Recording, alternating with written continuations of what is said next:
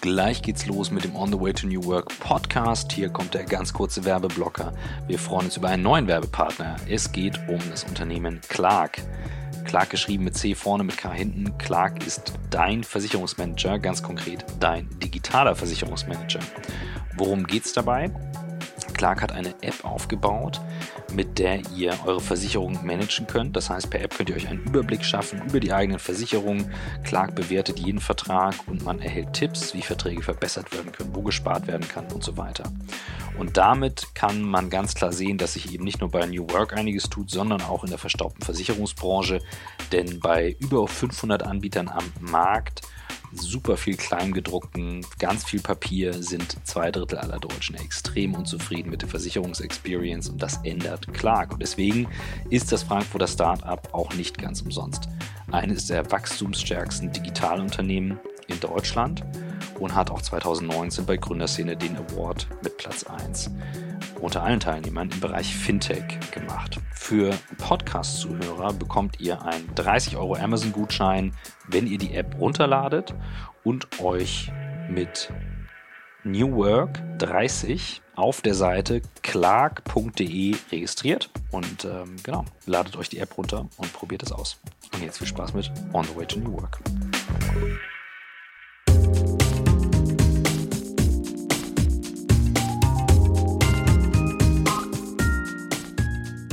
Herzlich willkommen zum On the Way to New Work Podcast mit Michael Trautmann, Christoph Magnussen. Unfassbar, wir sitzen heute mal wieder zusammen. Das ist selten.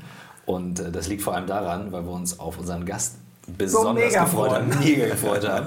Wir sitzen hier mit Atze Schröder. Ja, ich grüße euch. Ich bin, ich bin ja zu euch gekommen und es ist ja auch immer gut, die Umgebung zu sehen, in der das alles entsteht. Und äh, ihr arbeitet hier in diesen Gemäuern auch. Ja, ich nur Part-Time. Ich, äh, ich aber Fulltime. Ja, genau. Und ja. ich genieße es, ja.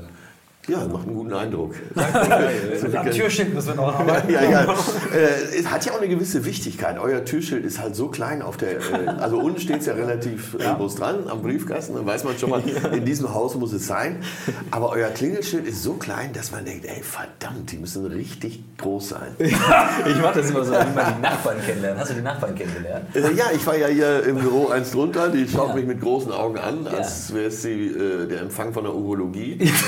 Aber äh, die haben mir dann sehr verschwörerisch gesagt, es ist genau über uns. Ja, normalerweise mache ich mir die Musik laut, damit sie mal hochkommen. Das ist eine ganz, ganz, ganz, ganz geheime Firma, die sind ganz geheim. Ich glaube auch, das ist so wie bei Man in Black, ne? Ja, okay. Deswegen heißen auch Blackboard. Blackboard. okay, wir sind schon mittendrin. Wir ja. sind hier im, äh, wie heißt das, im äh, beim, ich bin bei den Chiefs, Chiefs of, of Heartache. Ja. ja. manchmal ist man ja auf so Veranstaltungen. Äh, ich spiele ja auch viele Galas, deswegen muss ich gleich auch nach Berlin äh, für Bayer, mhm. Äh, für den Chemiekonzern mhm. Bayer äh, spiele ich da gleich. Und da, haben die, da kriegst du immer so Karten überreicht von allen, wo dann drauf steht äh, Chief of Chief ja. und, und, und, Chief of Chiefhausen. Ja. Und ich stelle mich immer vor mit Chief of Headache. ne? Und äh, das sorgt dann immer erstmal für Irritation, dann auch für Lockerheit. Aber so diese Titel, das ist schon ja, sehr krass. Ja, sehr cool. äh, immer sehr interessant, ja. wie die Leute sich so vorstellen. Ja, äh, wir sind uns ja, äh, wir haben uns gerade die privatesten Dinge erzählt, ja, bevor wir hier eingeschaltet haben. Und das hilft ja, ne? Ja, das hilft. Sehr, sehr. Und ähm, genau, Michael hat das schon gesagt, wir schießen immer mit der Frage raus, wie bist du der geworden, der du bist? Und das haben wir jetzt schon so angeschnitten zwischendurch, ja. aber zumindest ein Teil davon ähm, brauchen wir uns. ja, Nietzsche hat doch gesagt, werde der du bist. Das ist das Schwerste im Leben, der zu werden, der man ist. Insofern eine Riesenfrage, aber ich vermute mal, sie war etwas eine Nummer kleiner gemeint. Aber du, du hast Zeit. Also. Äh, der Podcast insgesamt sollte die Frage beantworten, das wäre cool. Äh, also, ich komme aus einer Familie, die sehr liebevoll war. Äh, Oma, Mutter, Schwester waren immer zu Hause. Äh, mein Vater war Musiker, war sehr viel unterwegs. Der war aber auch ein sehr liebevoller Kerl. Und wenn er dann da war, war das großartig. Der hat uns Kinder abends ins Bett gebracht und weil er ein guter Sänger war, irgendwelche Operetten gesungen. Deswegen kenne ich, glaube ich, auch äh, die Texte von allen Operetten, äh, egal ob My Fair Lady oder Der Vogelhändler. oder er war Multi-Instrumentalist, äh, hat gerade das neueste Instrument, was er sich beigebracht hat, vorgespielt. Wow. Äh, tatsächlich auch mal mit einer Tuba. Ein kleiner Tipp an alle Eltern, danach schläft das Kind nicht ganz so gut, weil es ist ja doch schon ein mächtiges Instrument. Ja, äh, meine, meine Frauen zu Hause, eben äh, ältere Schwester, äh, die mich sehr, also jetzt augenzwinkernd und Mhm. gut gemeint, sehr drangsaliert hat. Äh, aber ist ja Weil sie klar. so schlau war, ne? Äh, Die war schlau, die war eine gute Pianistin äh, und ich war halt der Trottel. Äh, der Mädchen sind ja im gewissen Alter, so 12, Smarter 13, 14, 15, smarter und meilenweit voraus, Lichtjahre voraus. Und ich wurde dann halt benutzt als äh, zum Beispiel als Tänzer. Sie hat dann Mozart gespielt, ich musste dazu tanzen in Strumpfhosen. Gibt es da mein- Bilder? Gibt es da Zeugnisse? ja, die Dame nur nie jemand Ja. sehen. Und dann hatte ich ja eben eine Mutter und Oma und selbst meine Oma war schon sehr emanzipiert, aber auch auf eine sehr lässige Art. Für die war das kein, äh, kein Thema. Mein Opa war auch, äh, heutzutage würde man ihn wahrscheinlich als Feministen einordnen, für den war das auch kein Thema, so dass die Frau absolut machen kann, was sie will und, und gleichberechtigt ist und so. So bin ich schon relativ in einem relativ emanzipierten Frauenhaushalt groß geworden. Und die Frage war ja, äh, wie, konnte es, wie konnte das so enden? Also jetzt für mich übersetzt. Wie konntest du der werden? Ja, das kommt dann dabei raus, wenn man die Jungs so machen lässt. Ich bin sehr verwöhnt, klar, bei drei Frauen zu Hause. Äh, ich weiß heute noch nicht, wie man richtig einkauft, äh, spült und bügelt. ich muss mir immer jemanden dafür suchen oder im Hotel wohnen. Äh, aber äh, ich bin sehr liebe, liebevoll aufgewachsen. Ich bin natürlich Musiker geworden. Das war bei uns, äh, das war keine Frage, dass man Musiker wird. Meine Schwester hat später umgeschaltet auf äh, Design. Die war später eine sehr erfolgreiche Designerin, ist dann nach USA gegangen. Ich bin erstmal bei der Musik geblieben, äh, war Schlagzeuger, relativ gefragt, schon in jungen Jahren. Mein erster öffentlicher Auftritt, heutzutage wird man es Jugendamt rufen, war mit 13. Wow. Kannst du dich noch genau daran erinnern? Ich kann mich noch genau daran erinnern, weil äh, die Mitmusiker damals, das war alles noch möglich. Äh, wie gesagt, heutzutage würde, würde man die Polizei rufen, haben mir während des Auftritts immer eine Flasche Schnaps an den Hals gehalten. äh, Persico war damals ange. Du könntest das kennen, Ja, Persico, ja. ganz schlimmes Getränk. Ganz furchtbar. Ja. gar nichts. Und ich bin irgendwann beim Schlagzeugspielen eingeschlafen und bin mit der Schulter, wie das früher so in den Gasthöfen und, und Sälen so üblich war, hingen immer so Kriegergedenktafeln. Bin mit, äh, beim Schlagzeugspielen mit der Schulter unter die Kriegergedenktafel gekommen, habe die angehoben und das ganze, diese ganze Tafel hat mich samt Schlagzeug unter sich begraben. Da war mein Vater auch ein bisschen Das war beim ersten Auftritt. Mein Vater hatte mich hingefahren, hatte mich abgeholt und hat dann, äh, als er mich abholte, den Rest der Band rund gemacht, wie man sowas machen kann. Naja, aber äh, auf jeden ich habe ich hab wirklich alles gespielt. Äh, Jazz und Jazzrock war äh, immer meine große Liebe. Das habe ich. Äh, Heute auch noch? ja, auch? äh, spiele ich zwar nicht mehr, aber ich höre noch viel. Aber ich habe eigentlich immer äh, mein Geld verdient, indem ich äh, so Tourneen gespielt habe. Zum Beispiel bei Sandra Cretu, I Never Be. Maria Magdalena. Natürlich, ja. Äh, da habe ich ein paar Tourneen gespielt äh, und, und ich habe auch in Metal-Bands gespielt. Äh, also ich, ich glaube, ich war schon ein ziemlich guter Drummer. Mhm. Und jetzt machst du heute noch? Hast du noch äh, Schlagzeug nee. stehen? Ich habe letztens bei der Eröffnung, bei der Eröffnungsnummer zum Deutschen Comedy-Preis, habe ich Schlagzeug gespielt. Und da haben wir auch so ein paar Metal-Sachen bis hin zu, zu, zum Elton John Medley gespielt. Und da habe ich schon gemerkt, also äh, der Groove ist noch da, aber die Technik Mhm. hat mich verlassen. Aber es ist so ein bisschen wie Fahrradfahren. Du kannst es ganz verlernen. Ja. Wenn du es einmal richtig konntest. Ja, ja, also so, äh, so stramm durchgrooven, äh, also mit irgendeiner Band jetzt, wenn es nicht gerade äh, so, so ganz kompliziertes Zeug ist, hier heute Abend einzuspringen. Ich sag mal, bei Bon Jovi, äh, wenn Tico Torres, der Drummer, heute eine Magenverstimmung hätte, da könnte ich so ein Konzert schon noch durchspielen. Oh wow, das ist Alles nicht so Ja, schwer. ist ja, nicht so ja. schwer. Obwohl der tierisch gut ist. Ja. Die sind alle bei Bon Jovi in der Band, außer John vielleicht selber überqualifiziert für den Job. Der hat genau den, Spot, den Sweet Spot gefunden. Ja, obwohl eigentlich ist er auch, na, ist ja ein guter Sänger, aber die machen schon natürlich so einen Kuschelrock. Ne? Ja. Stadion Kuschelrock. Ja, cool. ja, erzähl mal, dann, dann aus, aus der Musik. Ja. Und dann, ähm, äh, weil ich eine relativ große Klappe immer hatte und äh, alle Witze von meinem Vater übernommen hatte, habe ich die Stücke immer angesagt in den Bands, in denen ich gespielt habe. Und äh, ganz genau weiß ich es natürlich nicht mehr, aber irgendwann sagten die Veranstalter, wir haben da eine Talentshow, wir haben da die Show, wir brauchen Moderator. Hast du einen Sakko? Hatte ich. und dann. Äh, Konfirmation oder Kommunion. und dann werde ich auch nie den Moment vergessen. Und das war wirklich, äh, ich übertreibe nicht und sag, äh, werde auch nicht zu pathetisch. Ich stand am Mikrofon, habe teilweise dann fünf Minuten, sechs Minuten die Moderation gemacht für den nächsten Act und habe gedacht, das ist es. Das willst du machen. Geil. Das muss so 91, 92 gewesen sein. Da wusste ich, dass... Also schlagfertig, spontan, äh, Situationskomik, ja. Timing, das hast ja. du gespürt, dass du das hast. Hm? Genau, und, und wie viel Spaß mir das auch macht und wie erfüllend das für mich ist. Und ich habe auch in den Gesichtern der Zuschauer gesehen, dass denen das gefällt. Äh, so, das gefiel mir dann wiederum mhm. und so habe ich dann einfach sauwohl gefühlt. Wir werden nicht vergessen, dass ich dann in der Nacht drauf kaum geschlafen habe, weil ich gedacht habe, Mensch, hier geht gerade eine Tür auf, durch die muss ich gehen.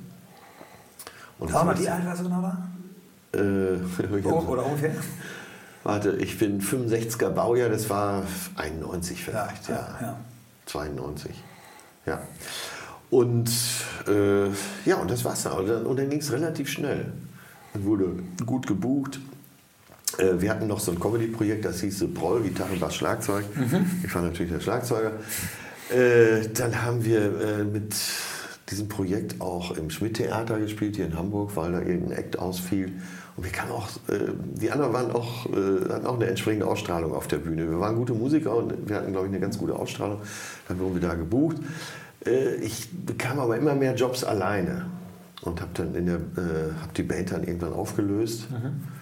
Ähm, sehr zum Leidwesen der Mitmusiker weil es äh, auch langsam richtig erfolgreich wurde. Wir haben schon bei Rock am Ring nachmittags gespielt und so. Wow. Hatten die erste CD draußen und dann habe ich aber 96 haben wir die Band aufgelöst. Wir hatten aber noch alte Verträge. Die Geschichte habe ich äh, bei Matze ja schon mal mhm, erzählt. Mhm. Und dann äh, unser Management, was damals auch Rüdiger Hoffmann machte, der die große Nummer war im äh, Comedy-Bereich. Mhm. Hallo erstmal. Sagte, äh, und die sagten, fahr da mal alleine hin. Die haben zwar die Band gebucht, aber das sind 300 Segler, Kieler ja. Woche, das kriegst du hin. Und dann komme ich da an, dann waren wir aber Headliner. Und da standen irgendwie 8000 Leute vor der Auf Bühne. Der großen Koppel. Ja, mit, mit äh, ja. MDR, Live-Übertragung, Vidi-Walls und äh, naja, und dann habe ich so alles zusammengekehrt, was ich noch hatte an Programm. Aber voll improvisiert, also du hast nicht vorher... Voll, es stand nie irgendwo ein Wort. Oh, also lange stand nie irgendwo ein Wort. Das muss so 96 gewesen sein, im Sommer 96. So, ich habe es ich gesagt, ich habe mich so gefreut, dass du die Story erzählt hast, weil mein Vater, der ein Riesenfan äh, von dir ist und immer war, ähm, die Kieler Woche Bierstände gemacht hat. Und als du bei Matze die Bühne beschrieben hast, ich habe sie bildlich vor Augen, ne? also die NDR-Bühne. Das ist halt kein, das sind nicht 300 besoffene Segler, das ist da stehen ja 6, 7, 8.000 Leute. Ja, ja. Also ja, ja, die Gastronomen mochten mich immer, weil ich ja zwischendurch, äh, oder wenn ich so äh, aufgehört habe, nach, nach der Show im Finale gesagt habe, so Leute, denkt, ja, genau. ne, der Wirt braucht jeden Cent oder so ein Hans-Albers-Zitat, nur Lumpen sind bescheiden.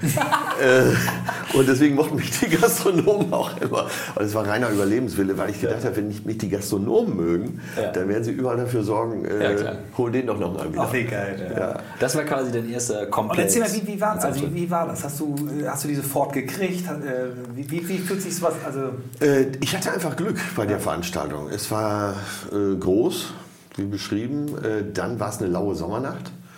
Da ich sozusagen ungewollt Hauptakt war, fing ich, glaube ich, erst halb neun an. Das heißt, so langsam ging die Sonne weg die Leute waren sowieso glücklich, die da vor der Bühne Also leicht standen. angetrunken, noch nicht leicht aggressiv angetrunken, genau. Äh, samstagsabends, mhm. direkt an der Kieler Förde, äh, wie beschrieben, laue Sommernacht. Äh, mir konnte gar nichts passieren. Dann habe ich alles ausgepackt, was ich noch an Sprüchen hatte. Und eben viele Witze von meinem Vater, der ein sehr, sehr lustiger Mensch war. Äh, mein Vater müsst ihr euch vorstellen wie Hans-Joachim Kuhnkamp. Oh, wow. So ein Typ war das. Äh, Günther Fitzmann, Hans-Joachim Kuhnkamp und mein Vater waren ungefähr gleicher Jahrgang. Und mein Vater sagte auch immer, ja, äh, wir drei, wir machen das schon. Der Kuhlenkampf, den haben wir beim Segeln mal. Mein Vater ist auch ein großer Segler gewesen und, und den haben wir beim Segeln mal getroffen. Er hat ein Riesenschiff gehabt und auch ja. so ein netter, verbindlicher Typ. Total. Ich habe ihn auch mit, äh, beim Segeln ja. äh, auf Helgoland getroffen. Cool. Und da war das auch so. Wir lagen im Päckchen, wie mhm. es auf Helgoland so üblich ist im Sommer. Und dann sind wir zusammen in die Kneipe. Er war völlig unprätentiös. Und äh, ja, wie du schon sagtest, sehr, sehr nett. Ähm, ja, und dann auf jeden Fall auf dieser Veranstaltung war der Funkhauschef vom NDR. Mhm. Äh, weiß gar nicht, ob der heute noch in Würden ist. Auf jeden Fall kam der dann backstage. Dieser Auftritt lief so gut und Zugabe, Zugabe, Zugabe. Einfach die, die erste Nummer nochmal gespielt, weil ich nichts mehr hatte. äh, und dann meinte er, wir machen eine Comedy-Tour. Und Comedy war damals noch in den Kinderschuhen. Wir machen eine Comedy-Tour durch 18 norddeutsche mhm. Städte, von äh, Flensburg, Kiel bis runter Osnabrück, Hildesheim, Hannover und Co. Äh, wir haben zwar unsere Acts schon zusammen, vier Acts, Götze Alsmann moderiert. Und äh, das war ja so toll jetzt. Wenn du zusagst, schmeiß mal einen Act raus und nehmen dich mit. Wow. Und das war meine erste Tournee im Comedy-Bereich. Und dann haben wir, wir waren 21 Tage unterwegs, haben 18 Jobs gespielt, waren durchgehend betrunken, weil man muss ja nur eine halbe Stunde auf der Bühne sein, dann kam ja der nächste Eck, beziehungsweise erstmal mhm. Götz Alsmann. Und dann habe ich nach den drei Wochen ich gedacht, ey, so leicht kann man sein Geld verdienen. Das gibt es so alles gar nicht. Und so viel Spaß dabei haben. Es war einfach nur drei Wochen Party und, ja. äh, und ganz gut bezahlt. Und ja. gut bezahlt. Vor allen Dingen, du hast ja kein Geld gebraucht. Wir ja. waren ja äh, Hotel, in Hotels und, oder im Catering. Mhm. Ja, wunderbar. Und dann äh, da habe ich gedacht, ja, jetzt muss ja mal Gas geben. Da ich ein bisschen Vertriebserfahrung hatte, weil ich äh, über meine große Klappe schon für verschiedene Firmen, erstmal im, in der Branche, also so Verstärker, Lautsprecher, äh, Scheinwerfer, äh, in verschiedenen Firmen so als Freelancer mit auf Messen fuhr. Mhm. Ich, wie gesagt, ich war dafür bekannt, einen Sakko zu besitzen. Weil die erste Firma war äh, Stage Company, holländische Lautsprecher- und mhm. Verstärkerfirma, Musikmesse Frankfurt. Und ich bin eigentlich nur mitgefahren, weil ich mal wissen wollte, wie so eine Messe abläuft. Ich hatte immer große Neugier. Und hatte am Ende der Messe mehr verkauft als deren bester Verkäufer. und habe das dann äh, so nebenbei gemacht. Ja, äh, und naja, das kam mir später dann nochmal zugute, eben als ich gedacht habe, jetzt machst du diese Comedy-Karriere. Äh, da habe ich gedacht, du musst jetzt irgendwie bei RTL Samstagnacht reinkommen. Und das war das war ja gerade, ging ja gerade los. Ging ja, los ja aber, aber das war natürlich auch so ein heiliger Gral. Mhm. Äh, Marc Konrad, der Programmchef, spätere Geschäftsführer von RTL, äh, hatte das zu seinem persönlichen Projekt gemacht. Da kann, konntest du nicht einfach ja. so reinmarschieren. Also, mhm. äh, die hatten auch einen ganz eigenen Geschmack. Und ich habe gedacht, wie mache ich es nur? Und so aufgrund meiner Vertriebserfahrung habe ich gedacht, das, solche Sachen muss man über Bande spielen. Dann bin ich mit seiner Sekretärin essen gegangen, mit der Sekretärin von Marc Konrad.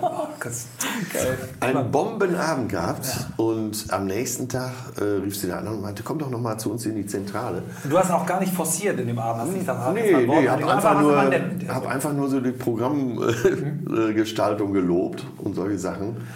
Ähm, und habe dann morgens sofort äh, so per Fax hingeschrieben, danke für den schönen Abend, war also eindrucksvoll. So. Ja. Und dann äh, rief sie an und meinte, komm mal direkt zur, äh, zur Zentrale. Das war damals noch in der Aachener Straße in Köln.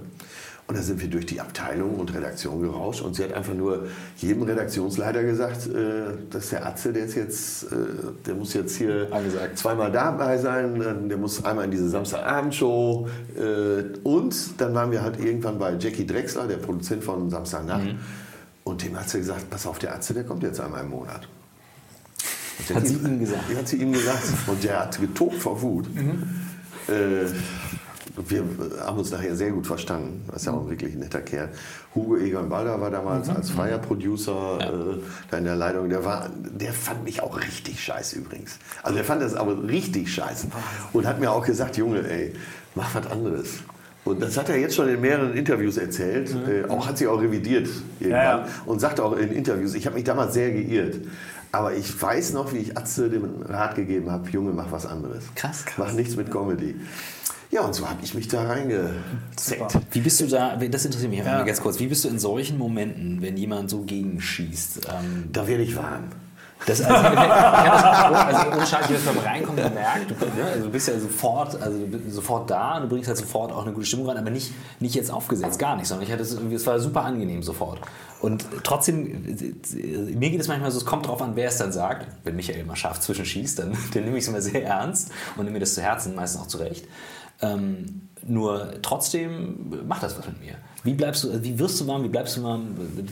Wird ja nicht der Einzige gewesen sein. Boah, ja, ich bin ja in gewisser Weise auch Straßenköter. Meine Schwester hat so den akademischen Weg gemacht und äh, eben die Früchte dann für sich davongetragen, aber äh, relativ unspektakulär. Klar, der große Erfolg, das war schon spektakulär, aber der Weg war fast vorgezeichnet.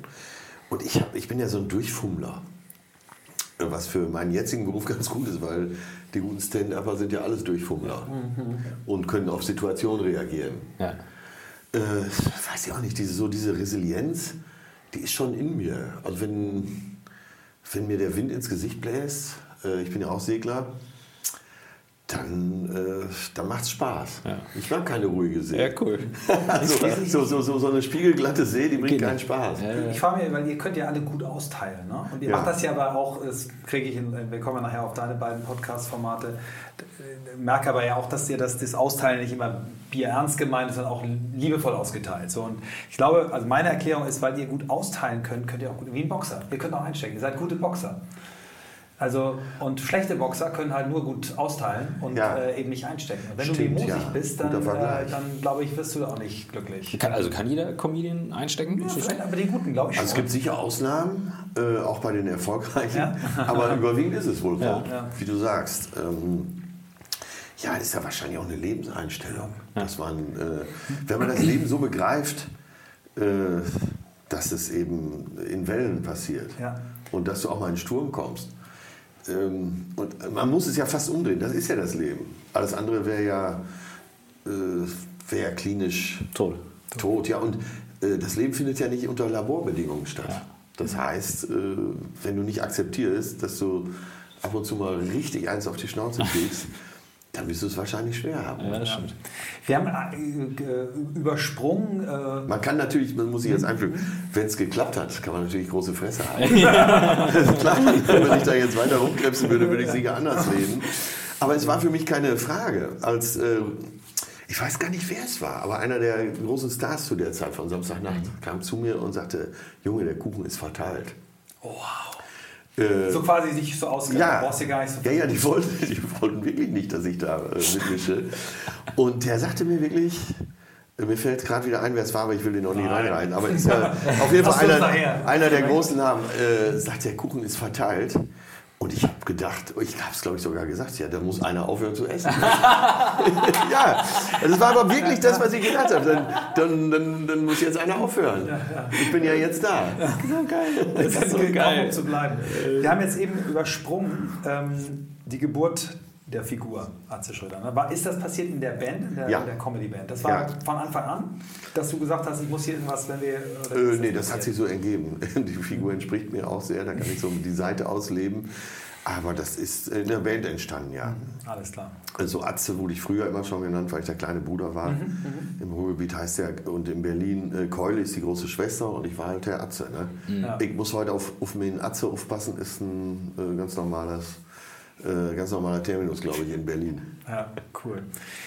Du, äh, wir gehen mal weiter in der, in der Entwicklung nach dieser äh, Tour, die du gemacht hast. Ähm, du hast ja eine, eine Strecke hingelegt und eine Konstanz wie, wie, wie, wie wenig andere. Ne? Du bist deiner Figur immer treu geblieben, du hast sie aber auch immer weiterentwickelt.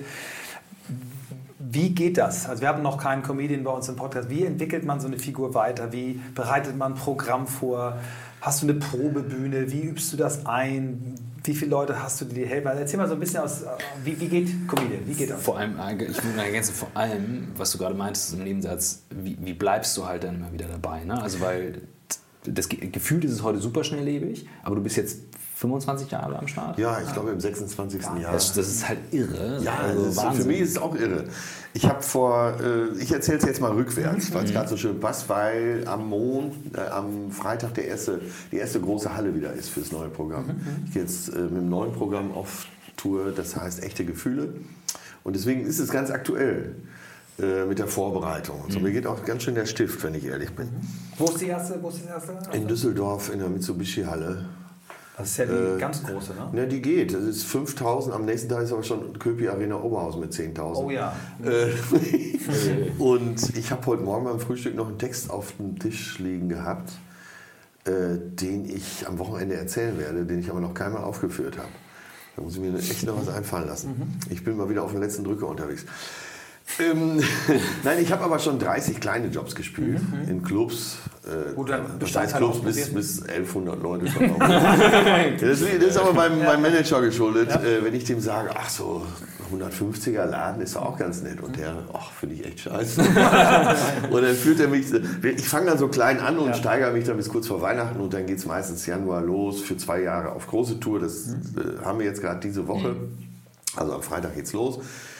Äh, ja, und es, es entsteht, so dass man sich erstmal hinsetzt und äh, erstmal den Programmtitel findet. Mhm. In diesem Fall war das so, äh, ich war im Rossmann Drogeriemarkt und habe ein, paar, äh, hab ein Shampoo in der Hand gehabt. Ich zeige mal das Foto, ich habe es fotografiert. Da stand drauf, für langes verführerisches Haar.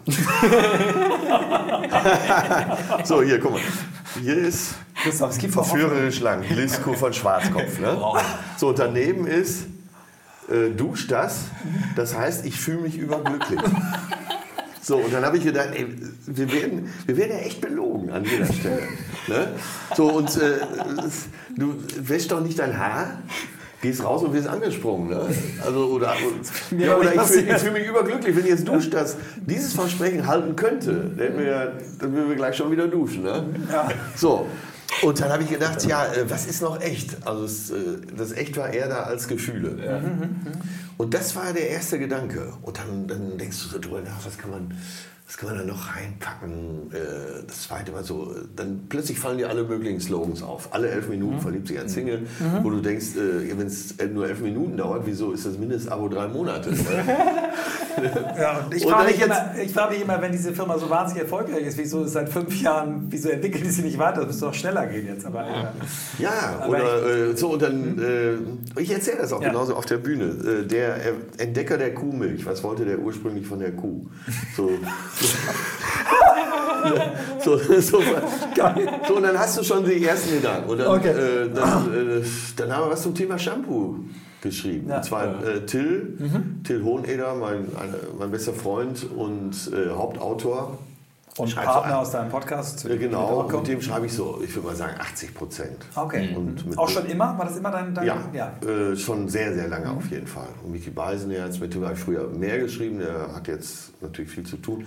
Der vielleicht noch ein paar Prozent und den Rest äh, suche ich mir zusammen. Mhm. Was heißt, was, äh, einfach, dass ich es noch richtig verstehe, du hast ja ganz am Anfang improvisiert, aber was heißt, wenn ihr jetzt sagt, ihr schreibt das? Also ihr macht doch Storytelling, wir, ja, ja. wie ist und, und äh, da stehen da stehen vielleicht jetzt 30 Nummern. Mhm. Von die, diesen 30 Nummern benutze ich 12 okay. und kannibalisiere die äh, restlichen Nummern äh, nach dem, was ich da noch für brauchen kann. Ne? Ja. Äh, ja, und so wird es immer mehr. Und ich gehe mit relativ wenig schon auf die Bühne mhm. Äh, in den Clubs mhm. Und habe da vielleicht 20 Prozent oder 15 Prozent und erzähle viel aus meinen alten Programmen. Mhm. mhm. So, und so läuft das heutzutage. Und äh, mein allererstes Programm hieß Meisterwerke. Ich bin auch schon sehr selbstbewusst.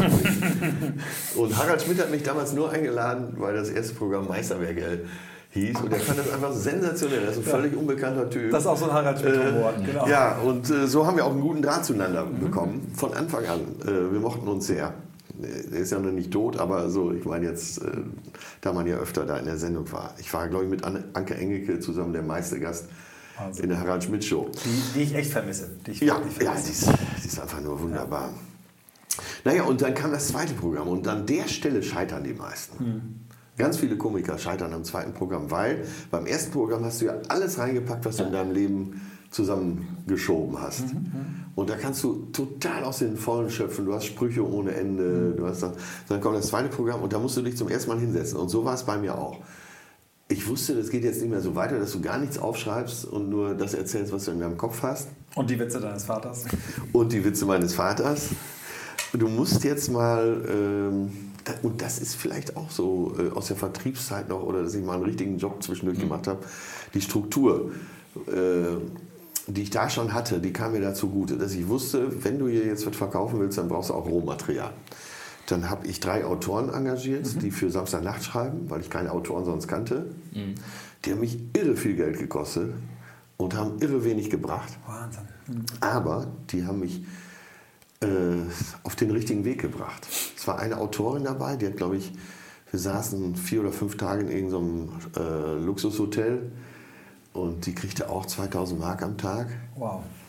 Und die hat gar nichts gebracht, null, nicht ein Wort beigesteuert. Hat aber in der Mittagspause eine Kassette eingelegt, damals noch Kassette, wo so, so ein paar Hits drauf waren, die so bei Ü30-Partys gespielt wurden. Er gehört zu mir mhm. sogar verdammt lang her. Mhm. Und darüber hatten wir dann die Idee, so eine Ü30-Nummer äh, zu machen. Äh, so bei, beim Tanzen feuchtwarme Wurstfinger erforschen, lange nicht mehr beackertes Brachland und so. äh, ne, das, das ja. konnte ich mit den Autoren machen. Und so hatte sie dann, äh, ich habe ihr das Geld trotzdem gerne gezahlt. Weil sie Inspiration äh, Weil sie eine Inspiration ja. Äh, damit war. Ungewollt. ja, und äh, Das, naja, und so, so, kam das Programm dann zustande. Da habe ich, hab ich mit dem geschrieben, ich bin durch ganz Deutschland gereist, habe geguckt, äh, wer hat ein witziges Buch geschrieben, vielleicht kann ich mit dem mal, dann mit dem. Und mit den meisten kann man das eben nicht. Nicht, weil die schlecht wären, äh, die haben teilweise Bestseller geschrieben, aber weil sie so, erstmal musst du den Atzo-Humor ja begreifen und auch wissen, wie Stand-up geht. Mhm. Äh, sonst könnte man ja auch hingehen, äh, man nimmt die drei besten Aus Autoren und schreibt für irgendeinen guten Schauspieler ein Stand-up-Programm. Funktioniert ja, ja nicht. Nee. Aber weil es äh, da drumherum die ganze Person auch entwickelt mit irgendwie. Ähm, ja, nicht. Äh, es, es, gab keine Bibel, die, äh, wo drin stand, wie der Atze ja. funktioniert. In wenigen Momenten geht es weiter mit On the Way to New Work. Hier ein Aufruf in eigener Sache als Christoph Magnussen, den Gründer von Blackboat, den ich gerne mit euch teilen möchte. Wir haben bei Blackboard eine Frage, die wir uns gegenseitig Anfang des Jahres stellen, die heißt, wie kann ich dir in diesem Jahr helfen? Und die Frage stellen wir auch Kunden und Geschäftspartnern und ich möchte sie euch stellen, und zwar mit dem Angebot, dass ich die erste Februarwoche mir Zeit nehme, um in 25 Minuten Abständen mit so vielen wie möglich zu telefonieren, die sagen, hey, ich habe hier ein Thema, kannst du mir weiterhelfen? Sei es, wie baue ich ein New Work Team auf? Sei es, ist Office 365 das richtige Tool oder soll ich auf G Suite gehen oder was ist bei unser Office 365 schiefgegangen? Gibt es noch andere Kollaborationstools? Ähm, wie läuft es mit dem Change Management? Wie organisiert man Trainingstage oder wie erstellt man interne Videos oder Podcasts, um tatsächlich Change in die Firma zu bringen? Das ist ja das, was ich mit YouTube mache. Völlig egal, das ist die Bandbreite. Ich versuche jedem von euch, der sich meldet, wenn wir den Slot finden, in den 25 Minuten so weit wie möglich weiterzuhelfen, wie ich kann. Ich bin super gespannt, wie die Woche wird. Ich glaube, sie wird intensiv, aber auch ziemlich cool. Wir dokumentieren das Ganze natürlich auch, ist ja klar. Und ähm, insofern geht unbedingt auf die Seite blackboard.com slash callme. Tragt euch ein, dann finden wir einen Slot und wir hören uns in der ersten Februarwoche. Jetzt habe ich einen ganz wichtigen Teil ausgelassen, den erzähle ich euch jetzt. Und mhm. zwar gab es ja die Serie Alles Atze, diese mhm. Kiosk-Serie mhm. bei RTL. Und in diesem ganzen Rahmen, äh, Kieler Woche, 18 norddeutsche Städte äh, bei RTL reinfummeln, mhm. ähm, bin ich aufgetreten auf dem Comedy Festival in Köln, in so einem Saal, ganz kleinen Saal, Hinterzimmer mehr oder weniger, äh, 100 Plätze mhm. Äh, vom Herbrands in Köln, während des Köln Comedy Festivals. Und das war, äh, die 100 Leute waren auch da. Ich weiß gar nicht wieso. Aber beim Comedy Festival sind fast alle Veranstaltungen ja. zu der Zeit äh, gut besucht gewesen. Und da war die Geschäftsführerin von Sony Pictures. Damals hießen die in Deutschland noch Columbia TriStar, mhm, mhm. die eben zu Sony gehören, später umfirmiert. Und dann äh, bekam ich von der am nächsten Tag ein Fax. Fax, auch so ein Ding, ne? Okay. ähm, und die hatte die Faxnummer eben über die Sekretärin von Mark Konrad von RTL.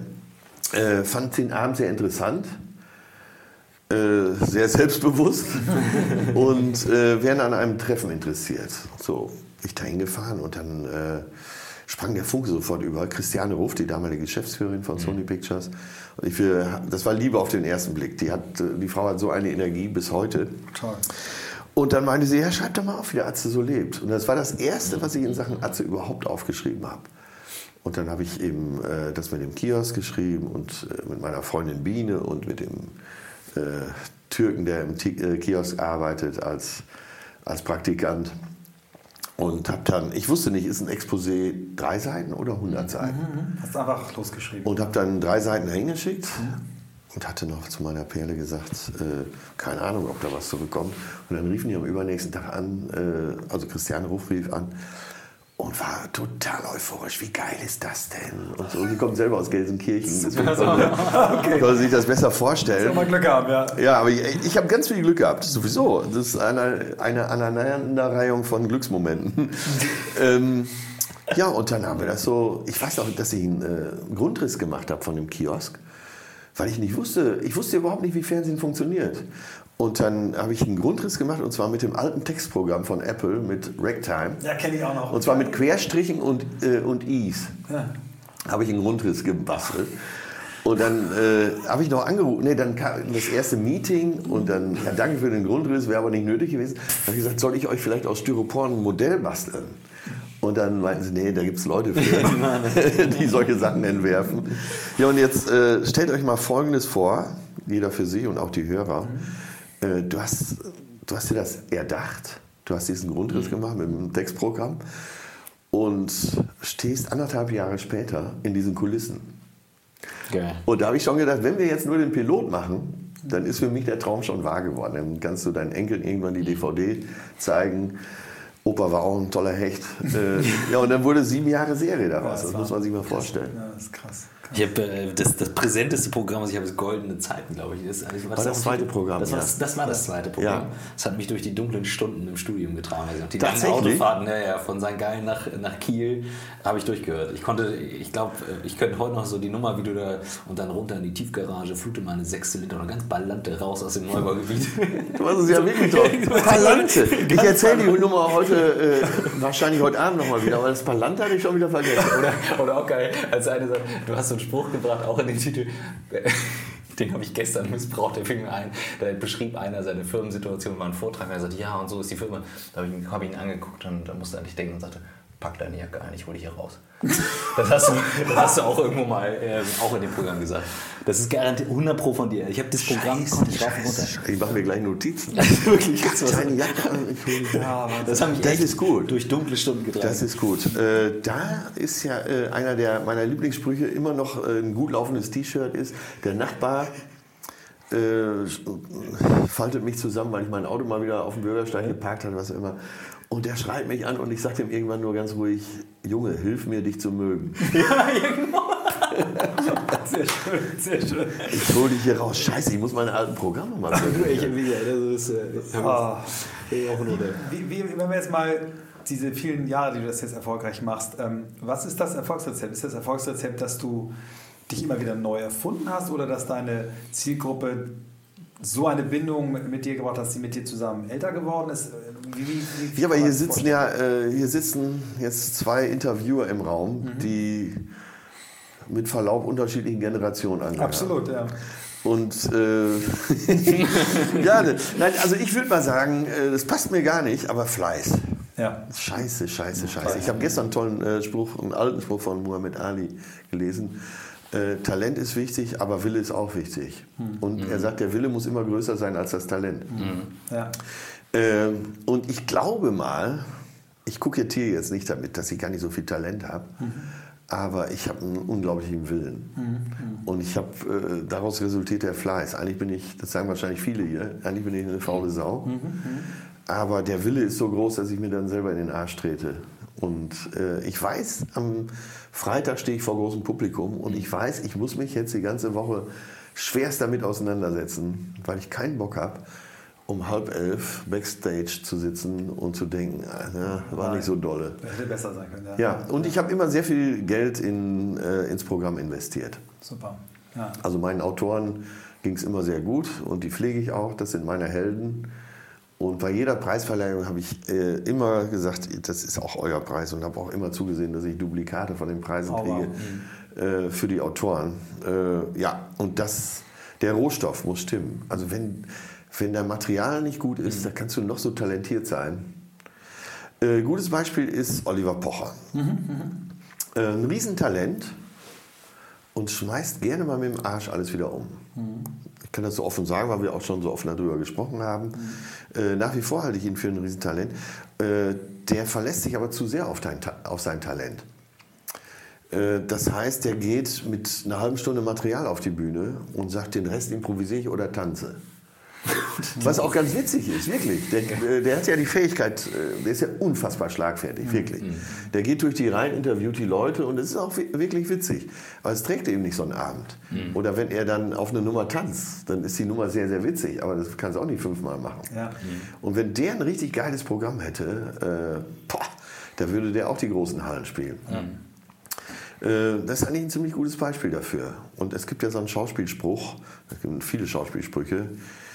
Äh, Die Faulheit des Talentierten ist der Ausdruck seiner Eitelkeit. Äh, Es gibt noch einen anderen Regiespruch, der heißt äh, über Schauspieler, kaum haben sie sich ein Gesicht angesoffen, schon können sie den Text nicht mehr behalten.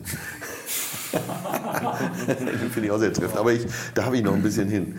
Habt ihr oder gibt es Leute, die, die bei euch, die, die sowas, äh, die, die sich technisch helfen lassen, also mit Teleprompter und so arbeiten? Oder, ist das Ich glaube nicht, weil dann äh, dieses Gefühl verloren geht. Ja. Und zwar ist es äh, so der, du nimm den besten deutschen Schauspieler, gib ihm einen Text und er wird kein, nicht unbedingt oder sehr wahrscheinlich kein guter Stand-Upper sein. Das liegt daran, Schauspieler, gerade Theaterschauspieler, sind gewohnt, ihre Rolle zu spielen und das Publikum entscheiden zu lassen, hat es euch gefallen oder nicht. Aber nicht zu reagieren. im- Nicht, nicht Ja. es sich zu holen. So, der Stand-Upper, der holt sich's. Und zwar auf Teufel komm raus. Und alle guten Stand-Upper sind Bühnentiere. Äh, Im Theater äh, würden die vom Regisseur so beschnitten werden, die würden sagen, du Knallcharge, du Rampensau. Äh, wenn bei mir keiner lacht, auch wenn ich Gala spiele, dann weiß ich so, ich muss jetzt hier äh, schwerere Geschütze auspacken. Euch kriege ich. Das ja das habt ihr nicht zu entscheiden. Fast wie Sport, ne? dass du einen Gegner Ja. hast, der, der auch immer was macht, womit du nicht gerechnet hast und du Ja. musst dann quasi deine Taktik ändern. Du hast Taktik bei einem, bei einem äh, Ja, ja. auch, ne? Und natürlich da auch Repertoire. Du musst, äh, und wenn es ein alter Witz von meinem Vater ist. Äh, aber äh, ja, der Stand-Upper, der will das Publikum holen. Der will es. Gab es immer so Momente, wo du gestanden hast und gemerkt hast, shit, jetzt äh, muss ich improvisieren, drehen? Das hat auch, gab auch Momente, wo es nicht geklappt hat. Äh, wo ich Blut und Schweiß geschwitzt habe. Und äh, es gibt einen lustigen Moment. Ich habe gespielt für einen Investmentfonds in, im The Charles Hotel in München. Und es haben nur ein paar Leute gelacht. Und ich habe gepumpt und gepumpt. Ich hätte anschließend Physio gebraucht und äh, ein Entspannungsbecken, ein Entmüdungsbecken. Und bin dann zum Vertriebsleiter hin, der mich da engagiert hatte. Und der sagte, ey, super geil. Sag, Das hat doch kaum einer gesagt. Er sagt, 120 Leute waren das. Äh, 25 das sind nur deutschsprachig. der Rest sind. Italiener. Oh Scheiße. Oh. Und das Beste war, die haben mich direkt wieder engagiert. Im, äh, da habe ich ein halbes Jahr später im Hotel de Rom in äh, Berlin für die gespielt. ja, aber es gibt auch, es gibt auch äh, Gesellschaften, äh, wo dann die Hälfte total empört ist. Ja. Ich habe gespielt bei dem Finanzvorstand, auf dem 60. Finanzvorstand äh, von SAP. Gerd Oswald, super Typ, riesen Atze-Fan, aber die Gesellschaft war so, es war, es war im Golfclub St. Leon Roth, also und alles, was in Deutschland Rang und Namen hat. Allein äh, für die Personenschützer gab es ein Zelt, ein extra Zelt, weil so viele Personenschützer da waren. Und ich kam auf die Bühne und ich war der, der Überraschungsgast. Und ich sah das Entsetzen in zwei Drittel der Gesichter. Um Himmels Willen. und hab dann, äh, aber wenn du Repertoire hast, wenn du viel Repertoire hast und schon lange dabei bist, kannst du natürlich auf gute Nummern umschalten. Ja. Und hab dann ein ganz gutes. Äh, Hast dann auch welche abgeholt, die ja, die Zettel haben. und ja. das, äh, ich bin auch bis zum Schluss geblieben, äh, habe da mitgefeiert Mhm. und wir waren ein Herz und eine Seele. Ich hatte Dietmar Hopp, den Mhm. frühen Vorstandschef im Schwitzkasten, also das sagt, glaube ich, alles. Ja, Wahnsinn. und ein Beckenbauer äh, hat mich in den Arm genommen und hat gesagt, äh, das hat mir gut gefallen. das mit Bayern München nicht, weil ich lasse ja keine Gelegenheit aus, auf Bayern München zu schimpfen. Es ist einfach falsch, Bayern-Fan zu sein und Zeug von Charakterschwäche, aber Beckenbauer kann man sowas ja verzeihen. Ja, ist gut. Also dann oute ich mich jetzt als charakterschwacher, weil wir wechseln sofort das Thema. Gibt Ja. Gründe, ist aus Gründen. Das war mein erstes Bundesligaspiel, war in München. Mein, äh, der Mann meiner Patentante hat mich mitgenommen. Ich war zehn, ich wusste nicht mehr. Ich sah, ich sah Bulle Rot, das 1 zu 0 gegen Eintracht Braunschweig reinzimmern aus 30 Metern. Und da war ich halt Fan. Das Ich war, dachte, du kommst aus Kiel. ja, aber mein Paten, meine Patentante lebte in München. Ja, ja, Das ist okay. eine First Cut ist für die Person. Holstein Kiel war damals äh, vierte Liga. Aber egal. Ja, Ähm, andere haben schlimme Krankheiten. Genau. Wir, wir, ähm, wir, wir, wir, kommen, wir kommen jetzt. Nur Zorn, ich finde immer so schön, wenn er so. Ich war auch da schon mal im Stadion, weil Mehmet Scholl ist eigentlich so Ja. fester Kumpel in, in. München. Und der ist ja nur Jahrelang. Bayern, nicht nur Bayern-Fan, sondern hat auch da gespielt. Geiler Spieler war das. Ja, total. Und ähm, deshalb war ich da schon mal im Stadion. Aber dann da sitzen da irgendwelche Dresdner und rufen mir ist auch mir. Ja, das und ist du denkst, schwierig. ey Junge, geh nach Hause. Ja. Ihr habt doch auch Fußball. Ja, Ähm, jetzt, wenn wir mal den Sprung machen von, ähm, von der NDR-Tour zu, zu heute und also deinem, deinem Gesamtpaket zu heute, was hat sich eigentlich geändert? Also wie sehr, wie stehst du zu dem Thema soziale Medien? Wir können jetzt auch mal aufs Thema Podcast kommen. Also wie sehr hast du dich neu erfinden müssen? Wie sehr hat sich dein Berufsbild, Alltag geändert? Oder ist das ist, ist Lachen immer noch dasselbe und du machst eigentlich genau dasselbe wie immer? Was anderes Nee, ach, das äh, Publikum ist schon empfindlicher geworden. Und, äh, empfindlicher geworden. Ja, empfindlicher, ganz klar. Also es gibt Sachen, die ich früher auf der Bühne noch sagen konnte, die ich vielleicht heute so nicht mehr durch äh, kriegen würde. Zumindest nicht ohne äh, Shitstorm. Äh, ja. Zumindest nicht ohne Shit Scheißesturm. Shitstorm. Ja. Oh Gott, wie will ich denn mit dieser, in dieser Verfassung auf eine Bühne gehen? Shitstorm. Ich mache heute Abend ein paar Sprachübungen. Ja. Ähm, ja, ich glaube schon. Wenn ich jetzt sehe, äh, gerade aktueller Shitstorm ist äh, Felix Lobrecht. Mhm. Der hat sich über das, den Brand im Affengehege in ah ja, Krefeld lustig gemacht. Hat er im, im, aber äh, eigentlich, eigentlich, so, eigentlich ganz intelligent. Ja, finde ich auch. Intelligent gemacht, aber natürlich der Mainstream ist mhm. zu dumm dafür. Und äh, klar, die Bildzeitung und Fokus springen natürlich ja. auch gerne auf so einen Zug mhm. auf. Äh, ja, und äh, du hast natürlich, oder Dieter nur, mhm. du guckst, oh, ja. du denkst, mein Gott, was hat der denn da gesagt? Dann guckst du das Programm an und äh, wie bitte? Mhm. Ne? Einfach nur, äh, weil er gesagt hat, ja, ich, ich bin auch für Fridays for Future, ich bin auch für Greta, aber irgendwann müssen jetzt auch mal konkrete Lösungen her. Ja. Und schon kriegt er einen Shitstorm. Ja, ja. Also das Thema, das Thema Befindlichkeit, Political Correctness. Das hat sich total geändert. Und weil du ja sofort über Twitter und sonstige ja. Kanäle. Ich bin auch nicht bei Twitter, äh, da ist mir zu viel Hass. Mhm. Bei Facebook ist auch schon ganz schön viel Hass. Äh, man kann ja eigentlich so diese blumige Instagram Gemütlichkeit auch, ne? bei Instagram genießen. Äh, muss ich mich aber auch erst überreden lassen, bin ich jetzt so ein knappes Jahr dabei. Mhm. Aber äh, ja, ohne geht es wohl nicht mehr. Und man merkt ja auch, wie, du, wie sich viele Medien eben auch auf solche Sachen beziehen. Ja. Und wie ich jetzt irgendwo lese, Atze Schröder hat bei Instagram mhm. das so und so gesagt. Ne? Ist ja auch einfach für Redakteure, sich da zu bedienen. Ja, klar. Ja. Ja. Aber das finde ich, also ich finde es interessant mit den Befindlichkeiten, dass das so zugenommen hat. Also das muss ja, ich sag mal, jeder in seiner Filterbubble eine starke Meinung und denkt man so, okay, die Leute engagieren sich zumindest. Aber du hast es gerade gesagt mit dem Thema ähm, Hass und oben draufhauen. Man findet natürlich wahnsinnig viele Angriff, Angriffspunkte, ne? und sagen, ja. da bin ich jetzt dabei, da bin ich dagegen, da bin ich dafür. Ähm, ändert das was aber dann wenn du, wenn du dein Programm schraubst, also beschränkst du dich dann auch, weil du denkst, oh, können wir das jetzt machen? Weil nee. das ja die Kreativität. Nee, ich äh, probiere es zumindest immer aus. Ja, okay. Ähm, ach, ich hatte gerade so ein schönes Beispiel, aber äh, es, äh, ja, bestimmte Sachen, ich habe, äh, wenn ich am, ich habe mir das ja auch erarbeitet, sagen wir es mal so. Ich, hab, äh, ich bin oft angeeckt, habe mhm. auch oft eins übergebraten bekommen, auch von der Presse. Mhm. Und irgendwann bist du bekannt dafür und etabliert.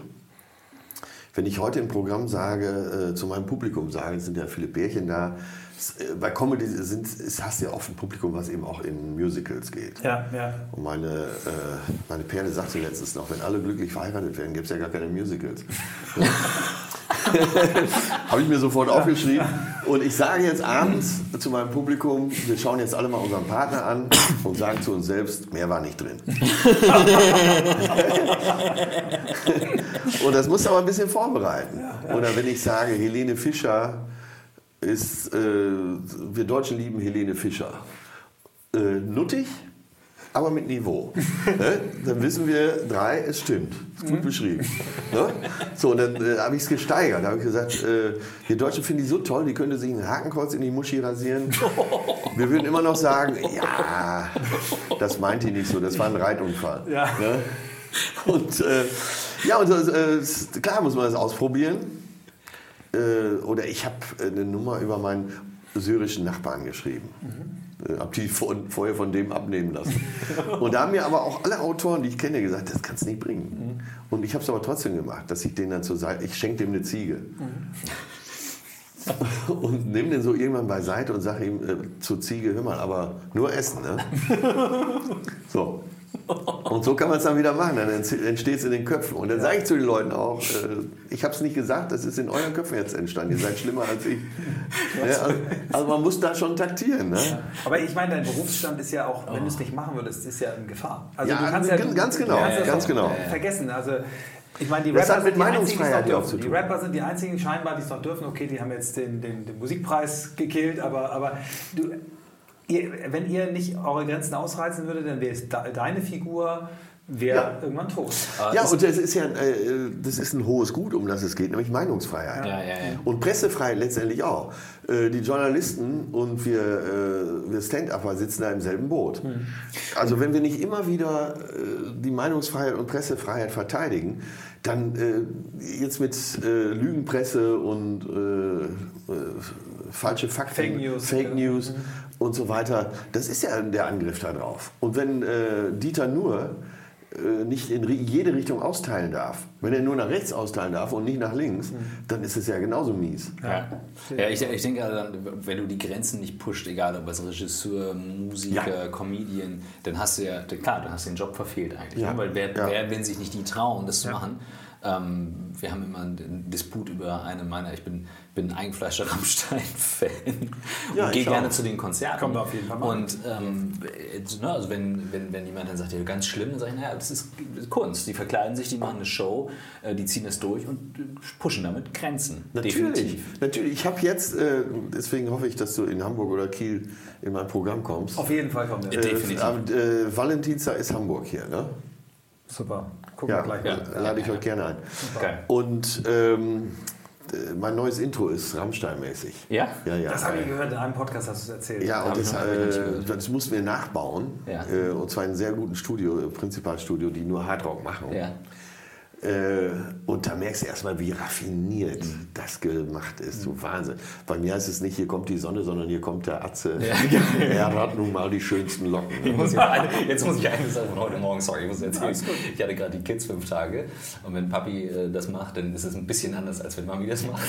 heute Morgen schrieben die Nachbarn, es ist ziemlich laut oben. Haben gesagt, könnt ihr im anderen Kinderzimmer spielen? Daraufhin ging meine Tochter rüber und sagt, ich muss jetzt Aktivierungswort sagen, Alexa spielt Sonne von Rammstein. Das war 6.30 Uhr. Ah, deine Tochter. Ja, ja. Ich dachte, du, äh, weil du sagst, ich mache das ein bisschen anders als meine Frau. Und dann habe ich gedacht, du wächst die mit Rammstein. Nee, ich lag im Bett. Ja. Oh, geil. Ja, ja. Und da habe ich dir gedacht, so, okay, alles klar, das ist ja, super. Was ich total spannend finde bei dir, also ich, ich kenne dich natürlich, du hast meine, meine, meine Jugend, mein Studium auch begleitet. Ich habe ein bisschen, weiß ich, nie so voll Feuer gefangen mit dir. Ich fand dich immer lustig und fand auch äh, RTL Samstagnacht super. Ich habe mich im letzten halben Jahr schockverliebt in dich. Also ich habe beide Podcasts, alle Folgen gehört. Sowohl die, die, das, was du mit Till machst, zärtliche Cousinen, geile Cliffhanger immer mit dem nassen Schlüpfer im Sakko, großartig. Äh, war aber nicht von langer Hand vorbereitet. Nein, das hat ja gesagt, gemerkt, ja. das macht so charmant. Und ähm, das äh, betreutes Fühlen ist Weltklasse, finde ich wirklich. Das ist abgefahren, die ihr beide. Du zeigst da ja ähm, etwas äh, oder addierst etwas zu der Rolle hinzu, was ja nicht so angelegt war. Und das finde ich mega. Also du bist ja wahnsinnig belesen, du, du hast, machst dir Gedanken, du bist ein, also du kommst da als Mensch rüber, der, der unfassbar empathisch ist und, und das bist du auch, glaube ich, weil das ist das, was ich hier im Raum auch spüre. Und das ist ja schon was anderes zur Rolle.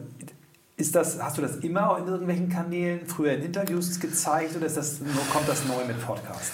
Äh, eigentlich die Initialzündung war äh, Hotel Matze. Mhm. Bei Hotel Matze habe ich zum ersten Mal so ein bisschen mehr ausgepackt. Mhm. Ah, wow, das ist. Und ich habe in den letzten zehn Jahren auf nicht so viel positives Echo bekommen mhm. wie auf Hotel Matze. Mhm. Also ich müsste Matze eigentlich jeden Tag einen Blumenstrauß schicken. Ist auch eine geile Folge. Äh, weil der ja, für mich da die, eine ganz neue Tür aufgemacht mhm. hat. Und deshalb, äh, Leon und ich, wir saßen zusammen. Leon hatte die Idee zu dem Podcast. Mhm. Und da haben wir lange gebraucht. Wir haben, glaube ich, zwei oder drei Folgen erstmal gemacht und haben gesagt, nee, das ist es noch nicht. Es war alles zu gekünstelt, bis wir mal loslassen konnten, mhm. uns aufeinander eingelassen haben. Äh, Leon hat durchaus auch eine gewisse intellektuelle Arroganz. Mhm, mhm. äh, ich mit meiner äh, Straßenköter-Erfahrung mhm. so dagegen. Das hat nicht sofort funktioniert. Ähm, aber da haben wir einen ganz guten Weg jetzt gefunden. Und wie gesagt, Hotel Matze hat mir da die Augen geöffnet. Ja, cool. Krass. Ja, ist ganz schön, weil ich glaube auch, dass durch, durch dieses, das sehen wir ja selber, wir, wir kriegen hier in unseren Gesprächen ähm, eine Offenheit hin, wo viele Leute sagen, wow, das habe ich so noch nicht erzählt. Ich glaube, ja. auch weil du es eben nicht siehst, weil, weil, weil es für ein Hörerlebnis ist ähm, und weil viele auch während des Redens vergessen, dass es aufgenommen wird und, und es eigentlich ja nur ein gutes Gespräch ist. Du unterhältst dich ja nur. Ja. Und es hat, hat mit Vertrauen zu tun. Ich weiß noch, als ich angefangen habe, äh, fest und flauschig äh, zuhören mit Böhmermann und Schulz. Ich habe mir gedacht, die reden sich doch um Kopf und Kragen. Das kann doch nicht sein, dass sie das gerade gesagt haben. Aber da springt auch nicht sofort die Bildzeitung auf jeden Satz drauf. Ne? Es ist einfach so, es so ein, ja, es hat was, ähm, was Intimes und was Vertrauenswürdiges, das Medium. Ja, Ja, glaube ich auch. Das äh, für den Hörer, wir sind ja wahrscheinlich alle drei Podcast-Hörer, ist es eben, äh, wenn du das Gefühl hast, du nimmst an so einem Gespräch wirklich teil. Mhm, genau. Und das macht, glaube ich, den Erfolg der guten Podcasts auch aus. Dann, Äh, dann ist es gut. Nicht, wenn du irgendwelche Sachen nur verkünden willst. Und das ist halt keine Show. Das ist tatsächlich, Genau. du machst keine Show draus, sondern du bist halt authentisch. Und was ich aber jetzt rausgehört habe, ist eben als Comedian, eigentlich bist du ja auch authentisch auf der Bühne in der Rolle, in dem Charakter. Es ist keine Show. Da ist es vorbereitet, aber ohne, ohne diesen, diesen authentischen Part da drin wird schwierig. Ja, wahrscheinlich, ne? Und Herz. Aber äh, man kann nicht große Hallen spielen, ohne äh, wirklich ein festes Gerüst zu haben. Um eine, also da ziehst du ja schon eine Show ab. Muss ja auch so Ja, sein. klar. Wenn, äh, wenn du 10.000 Leute in der Halle hast, dann äh, die hinten wissen ja nicht, was vorne einer gesagt hat. Ja, genau. Ähm, da musst du schon dein Programm äh, entsprechend mit einer Dramaturgie eben auch abspulen. Ja, was heißt abspulen? Klingt so negativ. Also äh, mit Leidenschaft spielen, sagen wir es so. Aber es muss eben eine Dramaturgie haben, es muss eine Abdeckung haben. Äh, du kannst nicht fünfmal äh, denselben Trick benutzen. Ähm, ja. Wenn ich auf der, ich habe jetzt eine neue Bernie-Nummer übrigens. Nach 20 Ja. Jahren. Er ruft an, er liegt aber im Krankenhaus und sagt, äh, Atze, ich komme nicht hoch. Und ich sage, ja, dann knutsch erst ein bisschen, bis ich wundere, was geht. und, und dann, nein, ich liege im Krankenhaus. Und ich, oh Gott, was ist es? Ja, ein großes Haus mit vielen Zimmern und Betten. und so, so, ein, so ein Gag mit, der, mit dem Hebel, den kannst du nur einmal im Programm machen. Ja, Aber Bernie damals mit dem Kaffee, ich stand ja unter Aber du weißt, wo der herkommt, ne? Den hast Ja, du ja, von ja. Zucker, Zucker Abraham. Ja, ne? ja, genau, Verrückte genau. Reise im Flugzeug. Ja, genau. Äh, genau. Ja. Junge, hast du jemals, eine, warst du jemals in einer Basketballhalle? Hast, du schon mal, hast du schon mal einen erwachsenen Mann nackig gesehen? ja. Ja. Essen, Hamburg, 600 Kilometer. Captain ich sag. Bernie, setz auf. Ja, aber das sind, so, äh, das sind ja äh, so Hebel, die kannst du nur einmal im Ja, Programm ja. anwenden. Ja. Äh, ne, anderthalb Stunden, wieso hat das so lange gedauert? Ja, ich bin in den Stau gekommen. Ja. Ja. Sehr gut. Was, wovon träumst du beruflich noch? Hast du noch Sachen, wo du sagst? Eigenes Comedy-Theater. Genau, so ein schöner Mann wie du, hat der noch Träume. ähm, ich träume ich träum davon, über die Alster zu rudern. Sehr schön. Äh, und zwar von Bobby Reich bis vorne äh, Jungfernstieg. Da in der Sonne in Ruhe einen Kaffee zu trinken und wieder zurück zu rudern. Sehr schön. Und davon, äh, dafür den ganzen Tag Zeit zu haben.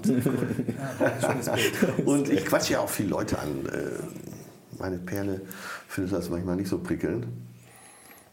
Ich quatsche ja jeden an. Ne?